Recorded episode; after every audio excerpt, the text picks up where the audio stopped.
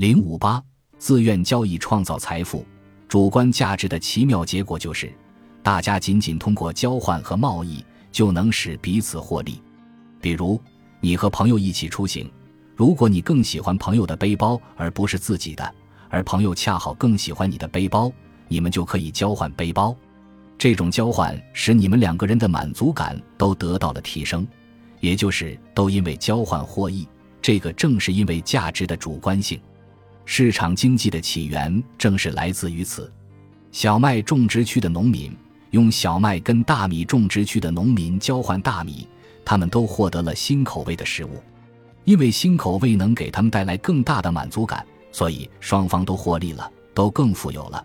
每一方都是用对自己价值低的东西换取了对自己价值高的东西。注意，这种认为自愿交换是双赢的见解。正是对交换是零和观念的反驳。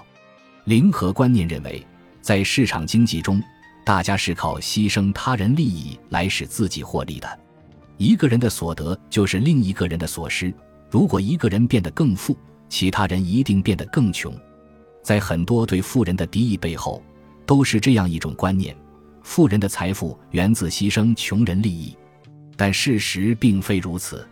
想想苹果公司创始人史蒂夫·乔布斯、篮球巨星勒布朗·詹姆斯和著名歌手碧昂斯·诺尔斯，他们都是富人，但他们是以牺牲我们的利益为代价而致富的吗？